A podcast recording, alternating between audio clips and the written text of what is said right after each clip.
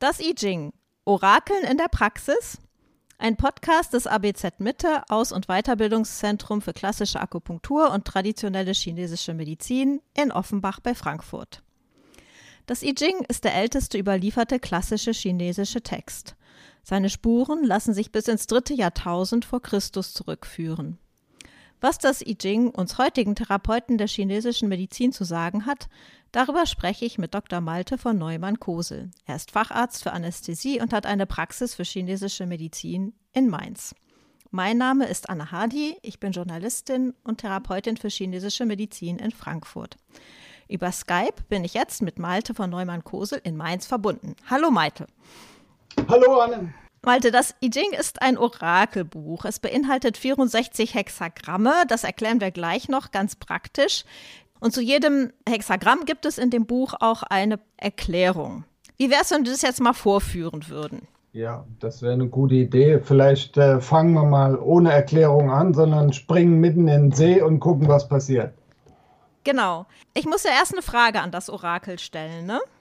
Ja, das so kann man. Das ist ein Weg, wie man das I Ching benutzen kann und das ist der, sage ich mal, der gebräuchlichste oder der am meisten verbreiteste, dass man eben bestimmte Fragen stellt oder Fragen hat an das I Ching oder an das allgemein Unbewusste und äh, erwartet sich eine Antwort. Mhm.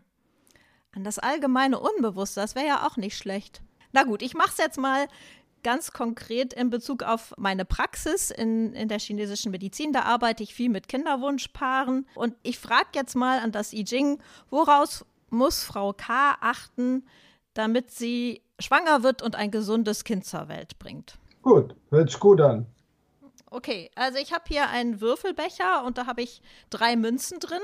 Und ich musste jetzt immer sagen, ob ich, äh, wie viel Kopf und Zahl ich habe, ne? Genau, also normalerweise ist es so, dass wenn man die Münzmethode wählt, um das I Ching zu befragen, das ist eigentlich die gebräuchlichste und vielleicht die schnellste. Man kann es mit den Schafgaben machen, das ist aufwendiger, aber die Münzen sind eigentlich so die gebräuchlichste Methode und dann ist es so, dass man drei gleiche Münzen nimmt, die man am besten eine Zeit lang selber am Körper getragen hat und äh, wenn man diese Frage selber stellen möchte, und dann ist es so, dass Zahl und Wappen Yin und Yang sind. Die Zahl ist Yang und zählt 3 und das Wappen ist Yin und zählt 2.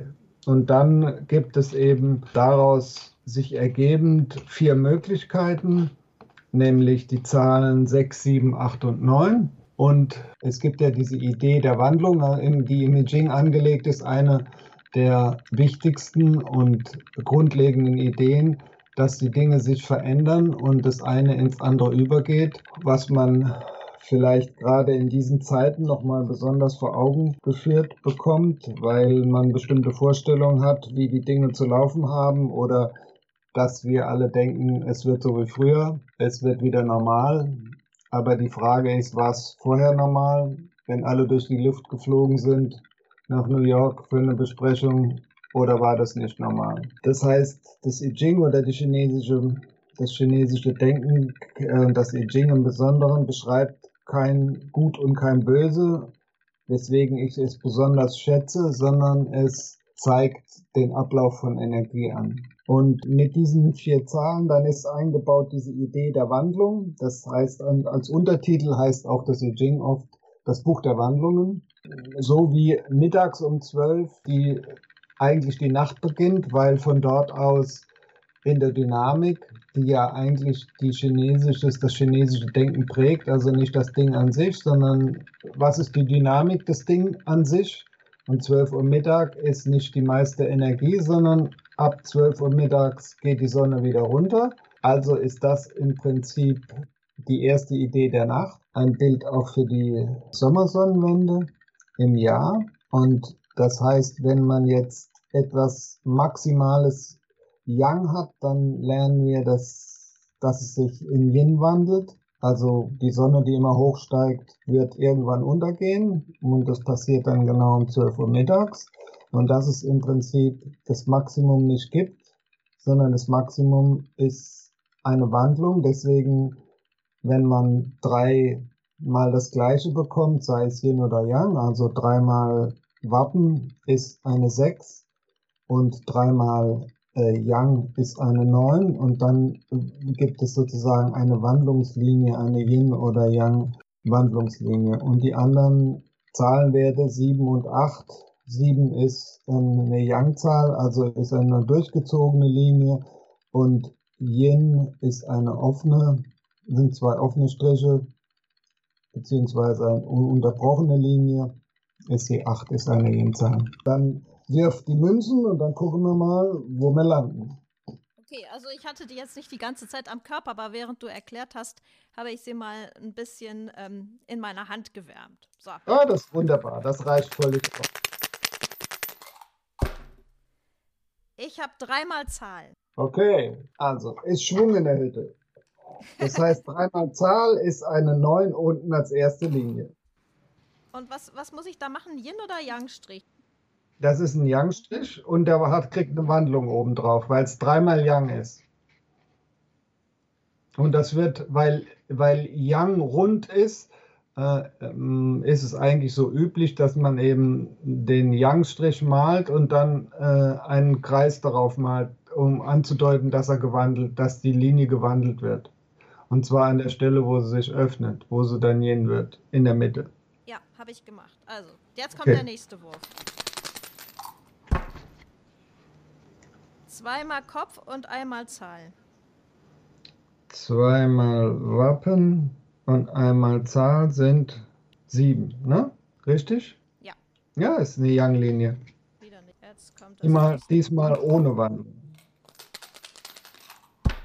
Jetzt habe ich zweimal Zahl und einmal Wappen. Zweimal Zahl und einmal Wappen ist acht. Ist eine Yin-Linie, also unterbrochene Linie und ist auch ohne Wandlung. Gut. Nächstes. Das heißt, wir wissen jetzt schon, dass das untere Trigramm See ist. Schön. Das hatten wir am Anfang auch mit dem See. Also jetzt habe ich dreimal Zahl. Dreimal Zahl wieder? Ja. Dann ist es wieder eine 9, gell? Mhm. Ist es jetzt auch wieder eine Wandlungslinie? Ja, weil es dreimal, dreimal dasselbe ist. Und dreimal dasselbe wandelt sich ins Gegenteil. Okay. Jetzt habe ich zweimal Zahl und einmal Wappen. Zweimal Zahl, das ist dann wieder eine 8. Genau, also wieder ein Yen-Strich, ne? Genau, genau, ein Yen-Strich, aber ohne Wandlung. Gut, und jetzt der letzte Wurf. Nochmal zweimal Zahl und einmal Wappen. Nochmal zweimal Zahl und einmal Wappen. Malte, müssen wir jetzt die die Wandlungslinien in Yin-Striche verwandeln? Genau. Okay, also dann sage ich dir, was ich habe. Ich habe unten Yin, dann habe ich Yang, dann habe ich wieder Yin und dann nochmal Yin, Yin und Yin. Okay. Muss man jetzt gucken, wie die Trigramme sind oder guckt man gleich nach einem Hexagramm? Da gibt es keine feste Regel. Man kann, äh, also es gibt sozusagen ein Ausgangshexagramm, das wir jetzt gezogen haben. Das ist die Nummer 54. Das heißt das heiratende Mädchen. Oho, okay.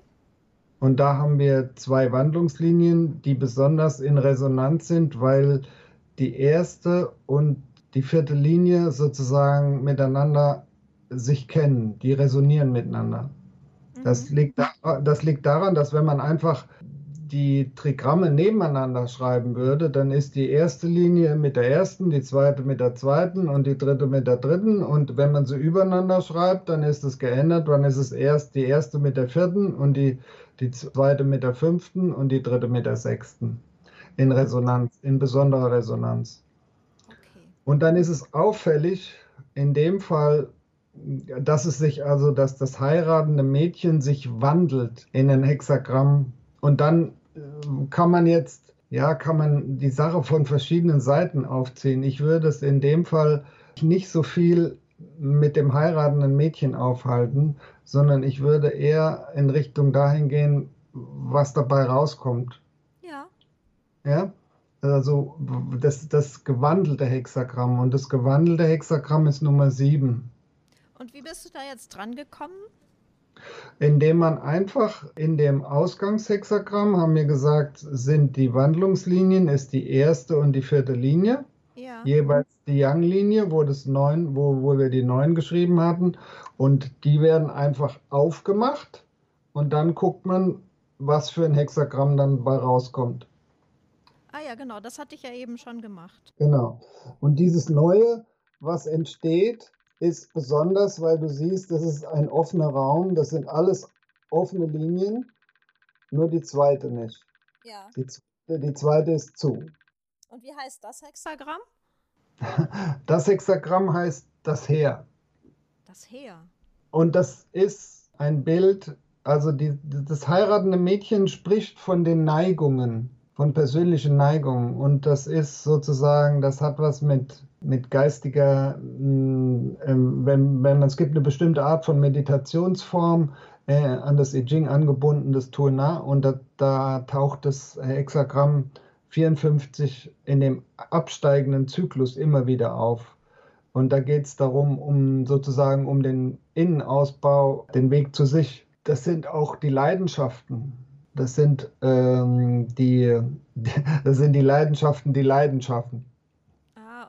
Mhm. Ja, äh, das ist so ein bisschen da drin. Aber ich würde eher sagen, wo geht's hin? Und weil dieses Hexagramm, was, was entsteht, das her ist, die Nummer 7 ist ein ganz besonderes, weil, weil äh, im Prinzip der Gebrauch der, der, der Akupunktur, also des I Ching für die Akupunktur, dann sind automatisch die Him äh, Himmelsstämme und Erdenzweige mit angebunden.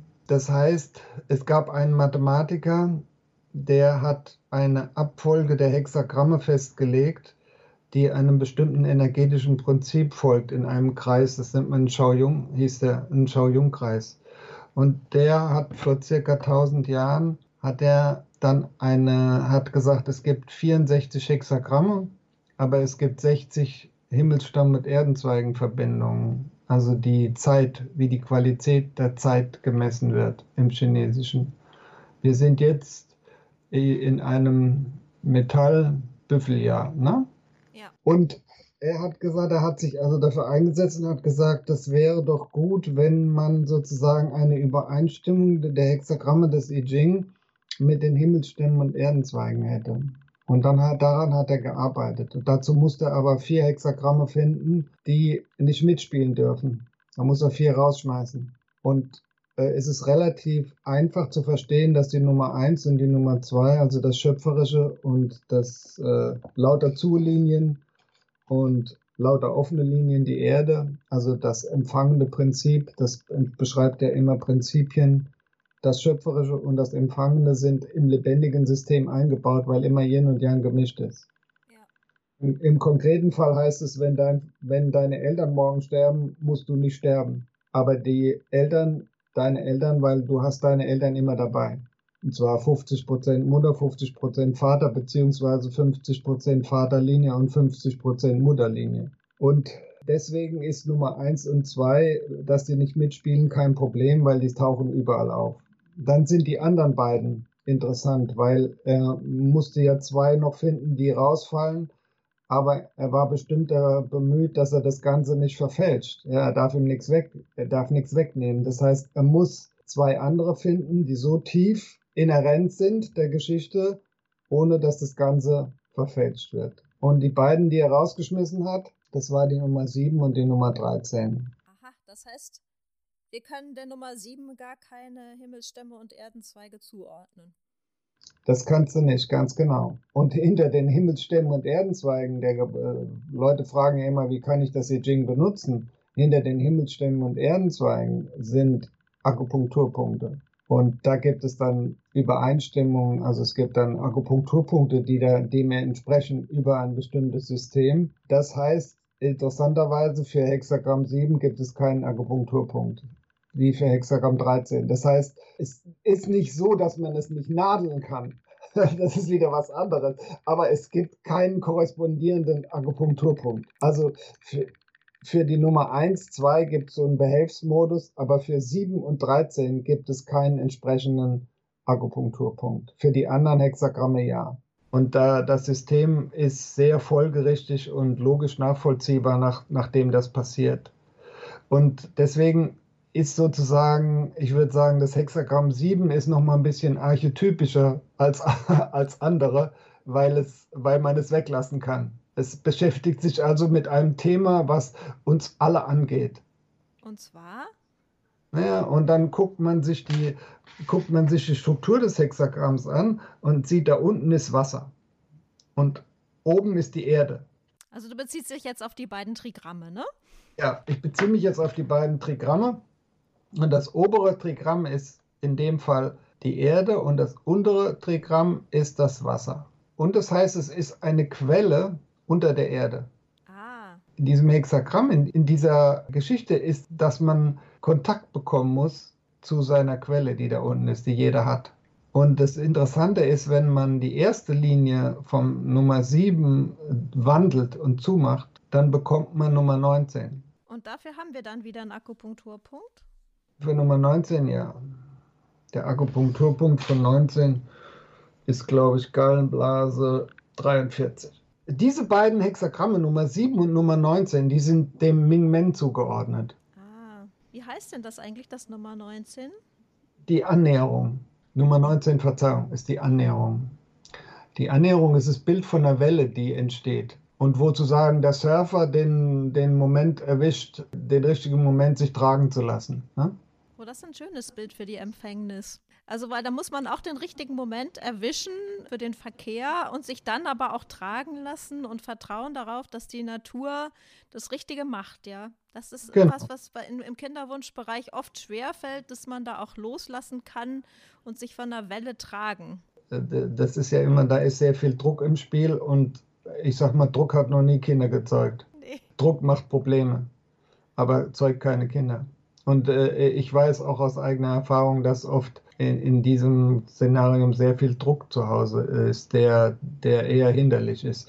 Und wenn man das Nummer 7 anguckt, dann geht es also in der, vor allen Dingen auch in der 19, in dieser einen Linie oder in diesen beiden Linien, je nachdem, wie man das äh, sehen möchte, ist etwas ganz Präzises gespeichert, zu dem man ja, zu dem man äh, Kontakt aufnehmen sollte wobei das sollte in Anführungsstrichen ist, weil wir haben die ganze Zeit Kontakt, aber wir, wir, wir verstehen es nicht. Das ist der Lebensauftrag. Also würde ich der Patientin raten, dass sie mehr Zeit mit Meditation verbringt, um diesen Kontakt herzustellen? Ich, ich möchte noch was sagen. Weißt du, wenn du, das ist eine Raupe und die Raupe läuft nach vorne und die erobert diese vier Striche, diese vier, vier Yin-Striche. Das heißt, es ist ein Feld, was vor ihr liegt. Ja? Und ein Heer läuft so im, im Gleichschritt, wie so bei Asterix, wie die, wie, man, wie, wie die Römer immer kommen, so im Gleichschritt. Genau, das ist das Heer. Das ist eigentlich das Hexagramm. Es gibt ein Hexagramm des Heiligen Krieges. Das ist das Hexagramm des Dschihad.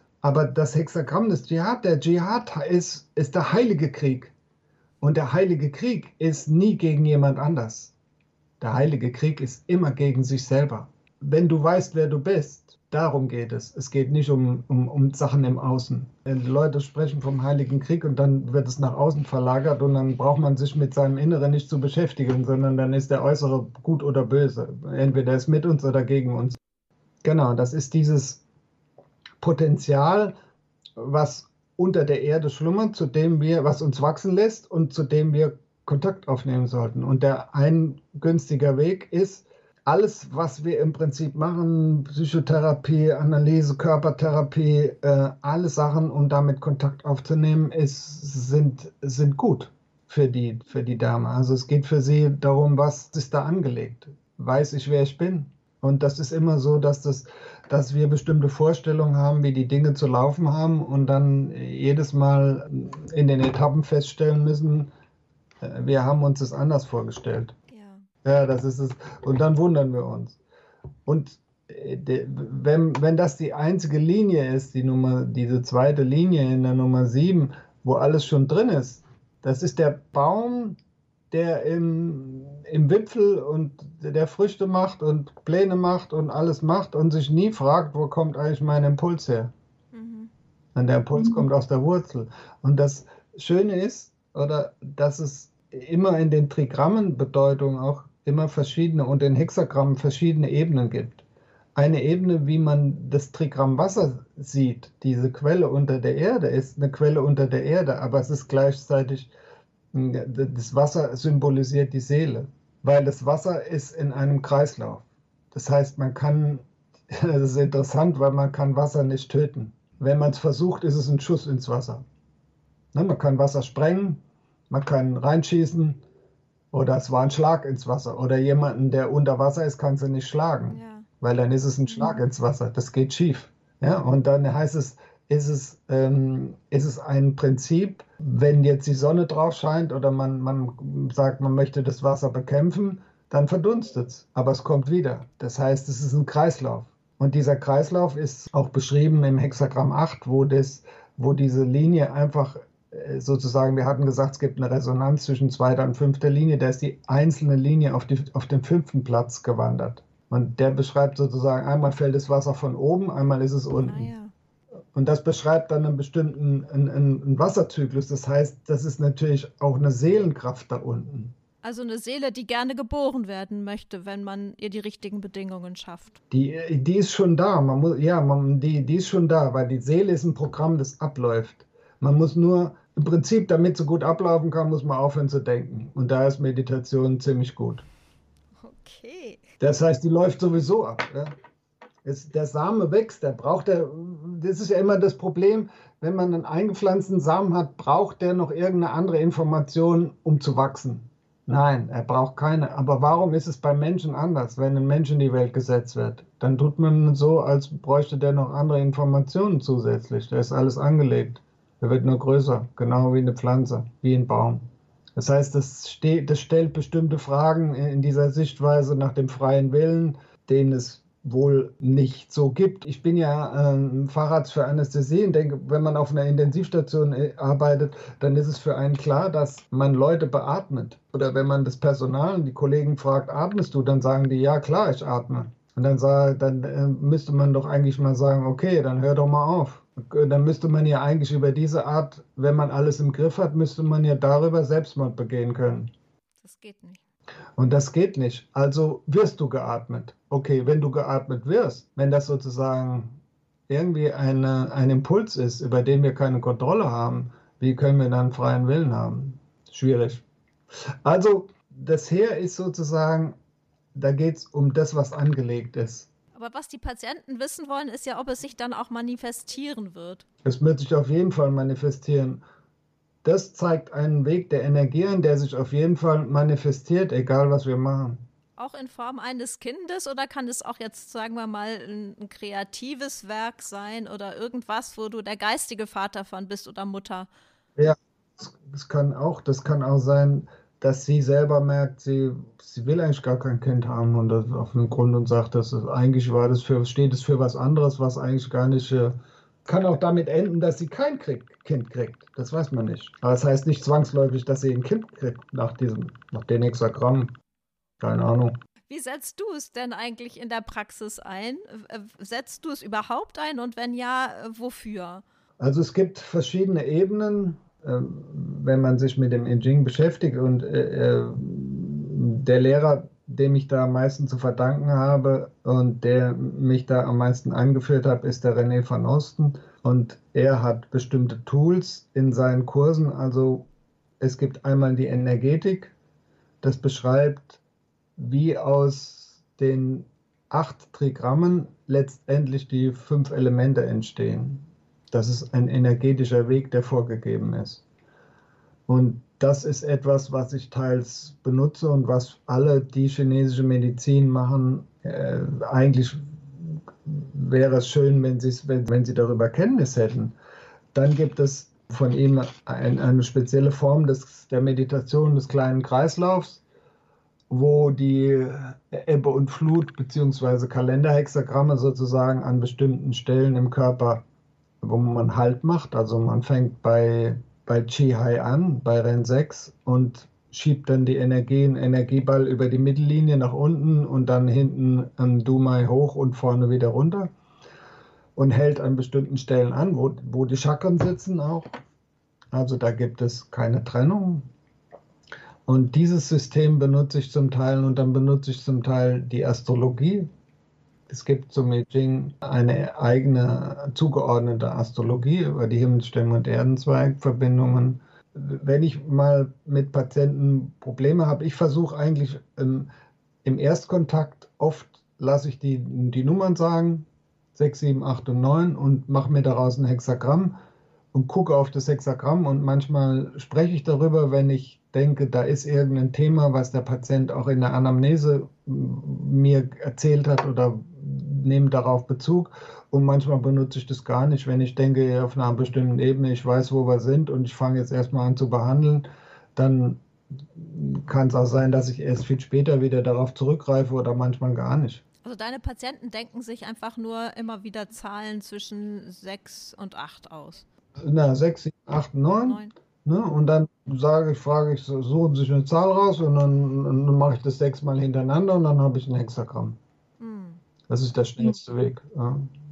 Also die müssen nicht würfeln bei dir. Nein, die müssen nicht, die müssen nicht die Münzen werfen. Nein, es geht auch in, in dieser Art und Weise, ja. Das geht über die vier magischen Zahlen, 6, 7, 8 und 9. Du hast eben schon gesagt, René van Osten war für dich ein wichtiger Lehrer. Äh, war er es auch, bei dem du zum ersten Mal auf das I Ching gestoßen bist, dass du verstanden hast, dass ähm, dir das was zu sagen hat, dass es für deine Praxis nützlich sein kann? Nein, ich muss gestehen, der, der Weg war ein bisschen ein anderer. Auf dem Kreuz in Rotenburg war ich beim äh, Richard Tonn und da war ich kurz und dann, äh, weil mir Leute gesagt haben, äh, das wäre interessant, und dann bin ich da kurz hingegangen und dann hatte ich gesehen, dass er auch ein Seminar macht in, äh, in Basel. Und da ich Freunde habe in Basel, bin ich dann zum dreitägigen Seminar mal nach Basel gegangen. Und da hat er ein System gezeigt, wie man Hexagramme in Nadeln umsetzt. Ah. Und das hat mich total fasziniert. Allerdings hat er in diesem System benutzt er eine besondere Zuordnung, die man diskutieren kann, die auch bis zu einem gewissen Grad funktioniert, die ich auch länger benutzt habe. Aber was bei ihm überhaupt nicht war, war die, die Bedeutung des Hexagramms, sondern er nimmt ein Hexagramm und wie, macht so wie ein Fleischwolf, benutzt es als so ein Chiffriergerät, nudelt seine Idee der Nadelung was er hat, durch und guckt, was hinten rauskommt beim Fleischwolf. Und das, sagt er, wenn es durch ein Hexagramm durchgenudelt ist, dann ist es effektiver. Womit er zum Teil recht hat. Aber das, dieser Ansatz kümmert sich in keinster Weise um die Bedeutung und die Bilder des Hexagramms. Dann habe ich eine Zeit lang damit gearbeitet und dann kam eine Kollegin zu mir, die, die, die Frau Dr. Petra Kern, die den René äh, van Osten schon länger kannte, die kam in meine Praxis und dann habe ich ihr von dieser anderen Geschichte erzählt, aber ich wusste nicht, dass sie eigentlich auf dem Gebiet viel mehr Ahnung hat als ich. Sie war immer sehr zurückhaltend. und, äh, und sie hat den Kontakt gemacht zum René und dann bin ich da mal hingegangen zu einem Einführungsseminar und das hat mich sehr, ja, das hat mich total fasziniert und dann bin ich da geblieben. Das war ungefähr vor 15 Jahren.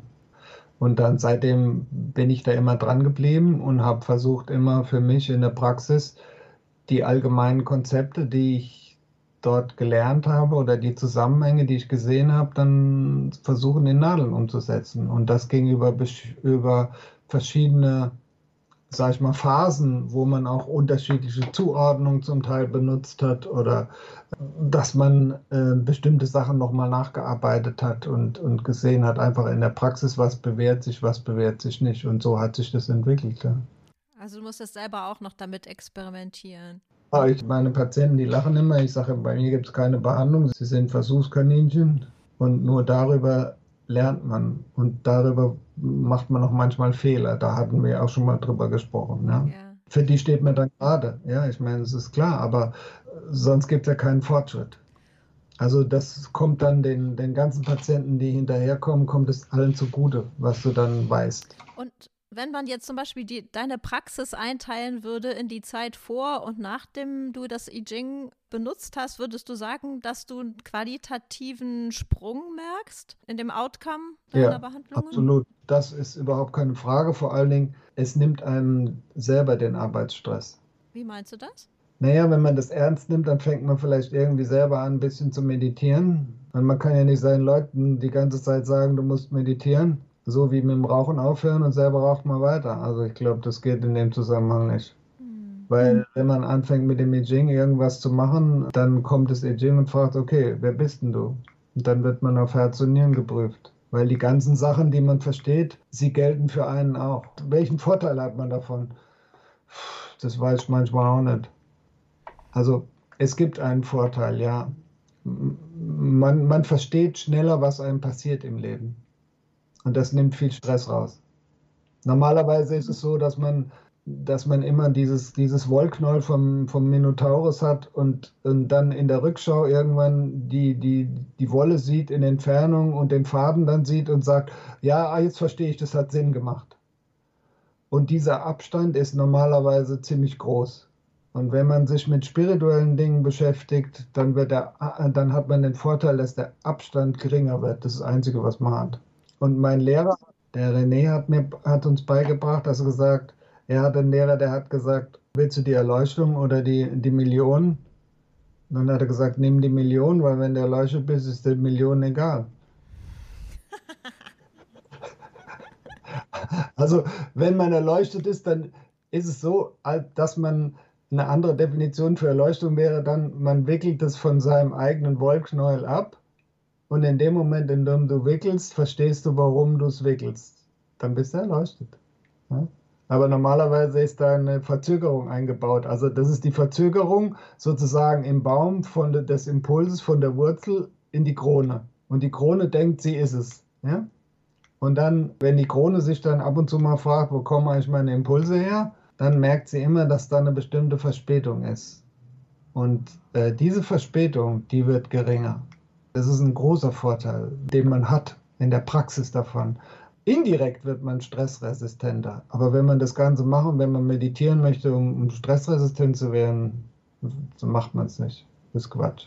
Man kriegt die Sachen immer geschenkt. Ja. Hm. Du hast gerade ein Stichwort, nämlich Spiritualität erwähnt. Ich habe im Vorfeld mal ein bisschen recherchiert. Auf der Seite von Classical Chinese Medicine bin ich auf ein Zitat gestoßen. Das bezieht sich auf den Yunzi. Ist das ein Arzt oder Heiler?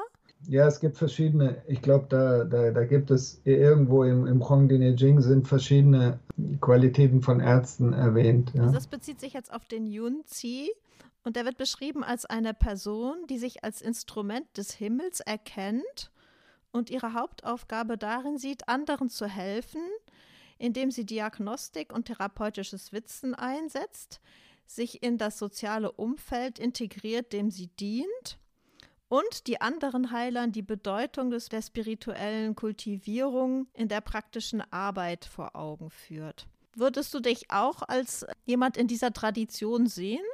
Also das ist ein schweres Geschütz, sage ich mal.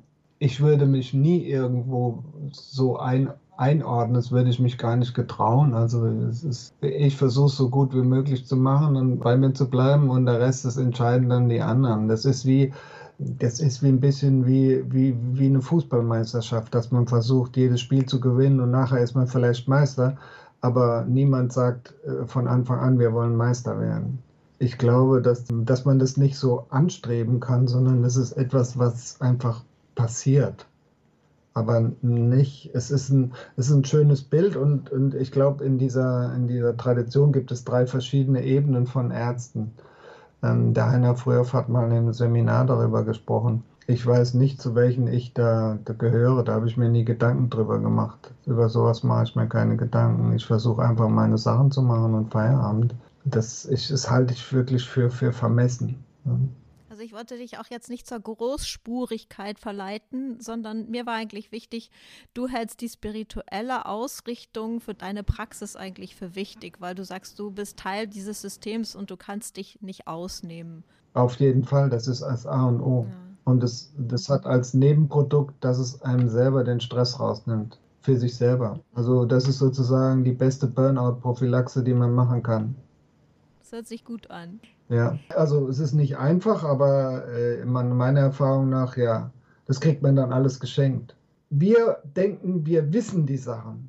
Und es geht alles um Wissen. Und ich sage oft, Wissen nützt gar nichts, weil das Problem ist doch, wir können alle drei bis sechs Monate im Stern, im Fokus oder im Spiegel oder sonst wo lesen, dass Meditation klasse ist, weil man dann stressresistenter wird und äh, durch neue Verbindungen in der retikulären Substanz, die Tag- und Nachtzyklus reguliert. Das macht man dann so, dass man arme Studenten bezahlt und die macht man vorher ein Bildchen und lässt sie acht Wochen meditieren und nachher macht man wieder ein Bildchen im MRT.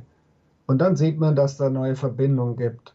Aber das ist doch gar nicht die Frage, sondern die Studie, die es eigentlich zu machen gilt, wäre doch nach zwei Jahren die Studenten wieder aufzusuchen und zu fragen, meditierst du noch? Und der eine würde sagen, nee, also nee, gerade im Moment nicht. Äh, ich muss eine wichtige Prüfung machen. Der andere ist gerade am Umziehen, der dritte hat gerade ein Kind gekriegt, keine Ahnung. Und der, der vierte wäre beim Master. Aber sie würden alle sagen, also im Moment nicht, vielleicht mal später wieder, aber ich weiß genau, als ich, also damals, als ich meditiert habe, da ging es mir so gut wie noch nie. Und deswegen sage ich, Wissen nützt nichts. Man muss es machen. Spiritualität ist nicht etwas, was man weiß. Spiritualität hat immer zu tun mit etwas, was man macht. Mhm. Je mehr die Leute wissen, desto schlechter ist es. Lass uns nochmal wieder auf die praktische Ebene zurückkommen. Auch für die Beginner in Akupunktur ist die Four Gates Nadelung eine sehr bekannte. Das wissen sogar Leute, die gar nicht viel Akupunktur studiert haben. Ich habe mal einen Psychiater kennengelernt, der hatte gesagt, er macht das mit seinen äh, Patienten, um die zu beruhigen. Es würde super helfen. Mhm. Wie würdest du denn da das I Ching nutzen, um, um zu begründen, warum das eine gute Punktkombination ist? Also ich denke, das I Ching, auch wenn man mit äh, bekannten Lehrern, auch internationalen Lehrern spricht, dann ist es oft so, dass sie einem sagen, zum Teil auch das I Ching ist die Basis für alles, was wir tun. Und das ist eigentlich erstaunlich, dass wenn man sie dann ein halbes Jahr wieder später trifft und sie fragen, und beschäftigst du noch mit I Ching, dann ist es schon wieder vorbei. Also wenn es die Basis von allem ist, dann heißt es ja, wir beschäftigen uns nicht mit unseren Wurzeln in der chinesischen Medizin. Und ich glaube, dass es Bilderebenen gibt oder Funktionsweisen, die wirken, ohne dass wir davon Ahnung haben und die uns retten sozusagen in unserer Akupunktur. Ja, dann gibt es verschiedene Erklärungsmodelle und ich kann mich erinnern, im, im ABZ Mitte hatten wir einmal eine Versammlung, wo wir ein bisschen darüber gesprochen haben, das kommt immer leider viel zu kurz, was jeder für ein Bild hat für die Four Gates und wie, er, wie es benutzt wird. Und das war sehr interessant, weil manche sagen, das sind, ja, das ist so ein Baum und dann gehen irgendwie zu allen vier Richtungen geht was raus. Und also es gab ganz verschiedene Bilder, die einem auch selber vielleicht ein bisschen nochmal in der Anwendung angeregt haben. Und bei mir ist so, dass ich mir überlegt habe, warum bestimmte Punkte wirken, ist, dass sie am Körper sich kennen. Was meine ich damit? Dann meine ich zum Beispiel die Übereinstimmung. Also wenn jetzt jemand zum Beispiel sehr schwach ist, dann würden wir einfach, um ihn zu kräftigen, wird man vielleicht hm, einfach als Kombination Magen 36, Dickdarm 10 auswählen. Und warum würde man das machen? Weil wenn sozusagen der Arm ein Bein wäre, dann wären die beiden an derselben Stelle. Ja. Äh, sie haben den gleichen Namen, also einer ist Susan Lee Bein, einer ist Susan Lee Arm. Das heißt, sie haben eine zweite Ebene, in der sie sich kennen und sie kennen sich übers Yang Ming. Und wenn drei Sachen auf einmal kommen, dann ist es immer gut, dann wirkt es gut. So.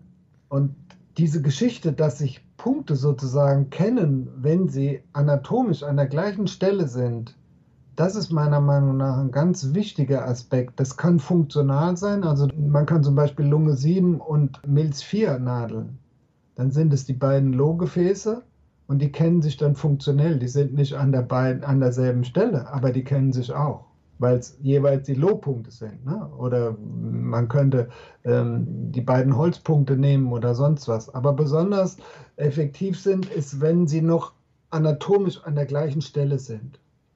Und bei den Four Gates ist es so, dass sie eben anatomisch an der gleichen Stelle sind, weil sie zwischen dem, wie sagt man so schön, zwischen dem ersten und zweiten Finger sind oder zwischen dem ersten und zweiten Strahl. Und zwar am Hand, an der Hand und im Fuß. Und wenn man sich das anguckt, dann sieht man, dass oben ein Yang-Punkt ist und unten ein Yin-Punkt. Und dann kann man sich einfach mal Fragen stellen und spielen und denken, okay, gibt es denn eine andere Möglichkeit von zwei Punkten, von einer Punktkombination, die an Hand und Fuß anatomisch an der gleichen Stelle liegen, die oben Yang haben und unten Yin? Gibt's nicht. Gibt's nicht. Dann könnte man noch sagen, okay, weil ich denke, man muss immer spielen, man muss immer groß denken. Okay, dann drehen wir das doch mal um. Machen unten Yang und oben Yin. Gibt's das? Das gibt's auch nicht. Okay, also muss dieser Umstand, können wir sagen, wenn es es nicht gibt, dann kann man sagen, das entspricht sozusagen, der, der obere Teil entspricht Yang und der untere Teil entspricht Yin. Und im, im I Ching ist reines Yang das Trigramm Himmel und das reine Yin ist Trigramm Erde. Und dann malt man die sich mal auf. Und so wie das aufgemalt ist, ist es, gucken wir aus dem Fenster und sehen die Welt so, wie sie ist. Es ist die Welt der Erscheinung. Nämlich oben ist der Himmel, nämlich oben ist Yang, oben ist Diktam 4 und unten ist Yin, unten ist die Erde. Das sind sozusagen unsere Bedingungen. Wir sind immer zwischen Himmel und Erde. Aber in unserer Pathologie ist es auch, dass, dass das Yang aufsteigt und das Yin nicht sich nicht bewegt äh, oder das Yin, sagen wir, das Yin nicht hält, so ist es besser. Und dann machen wir eigentlich mit den Four Gates, geben wir einen Impuls, weil Diktam 4 muss sediert werden und Leber 3 wird tonisiert, dann geben wir eine Dynamik, nämlich dass sich die Trigramme vertauschen, dass das obere nach unten kommt und das untere nach oben. Und dann entsteht aus dem ersten Hex Hexagramm, wo wir unten die Erde hatten und oben den Himmel, Nummer 12 die Stockung, entsteht Nummer 11 der Friede. Die Stockung hat ein Problem, weil, weil es eine Trennlinie gibt, weil der Himmel nach oben geht und die Erde nach unten. Das heißt, es, es wird auseinandergerissen. Und im Frieden ist es genau umgedreht.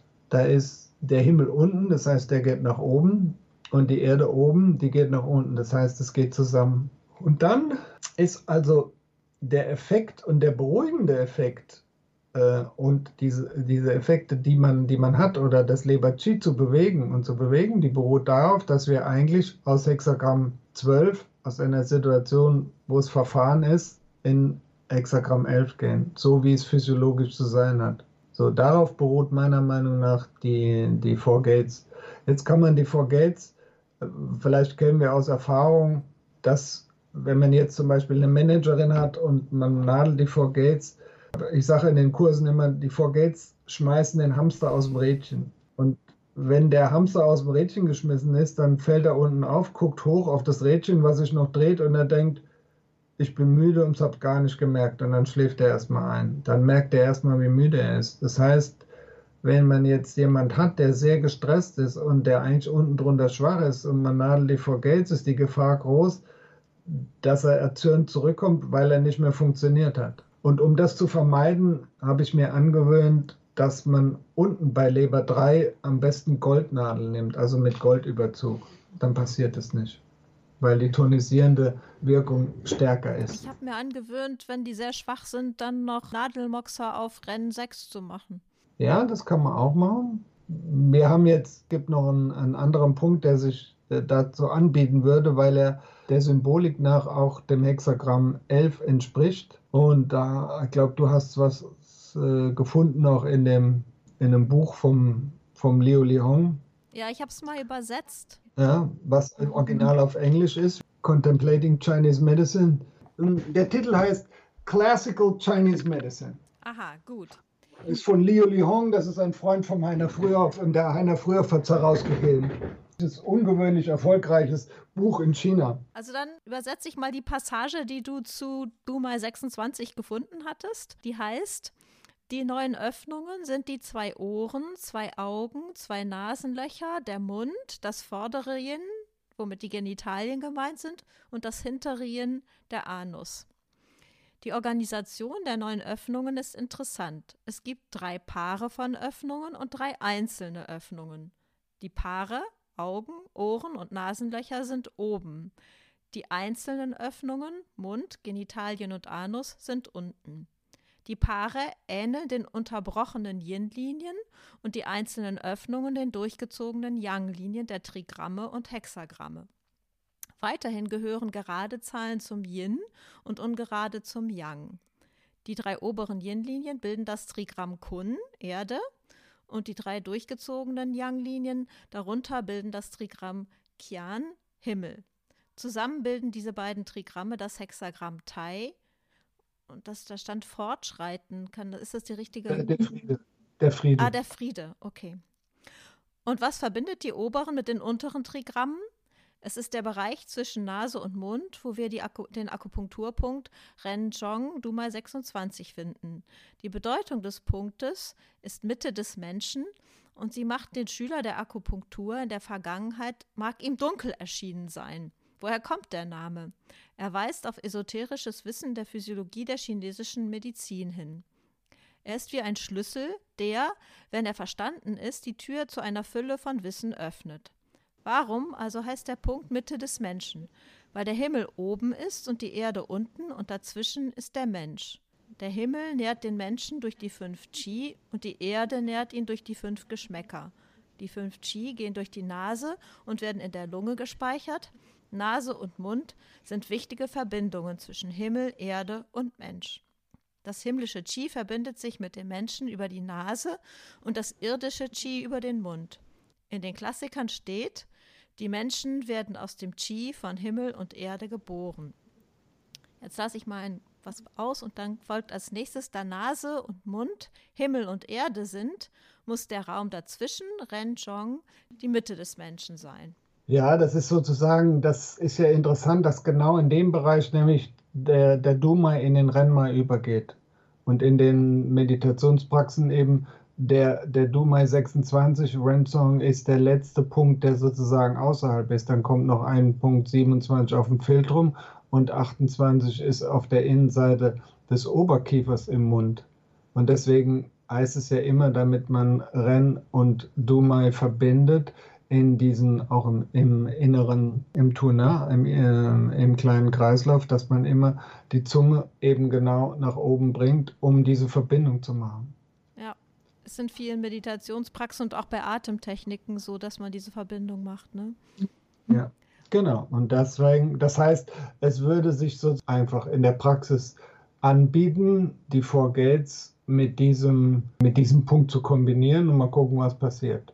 Hast du schon gemacht? Äh, ich habe es jetzt neulich gemacht, äh, als erste Mal bewusst äh, aber ich weiß noch nicht, was passiert ist. Das ist interessant. Das gibt uns wirklich dann ein Gefühl von dem experimentellen Charakter deiner Praxis. ja, ich meine, das, das, die Experimente sind erlaubt, wenn man, äh, und das ist immer ein sehr gutes Zeichen, wenn man weiß, auf welcher Ebene man sich bewegt. Also wenn ich genau sicher bin, dass dieser Punkt über eine bestimmte Ebene einem Hexagramm entspricht und eine andere Kombination ebenfalls im selben Hexagramm, dann kann ich nicht viel falsch machen, sondern da wird nur die Wirkung der Nadelung verstärkt, die ich sowieso haben will.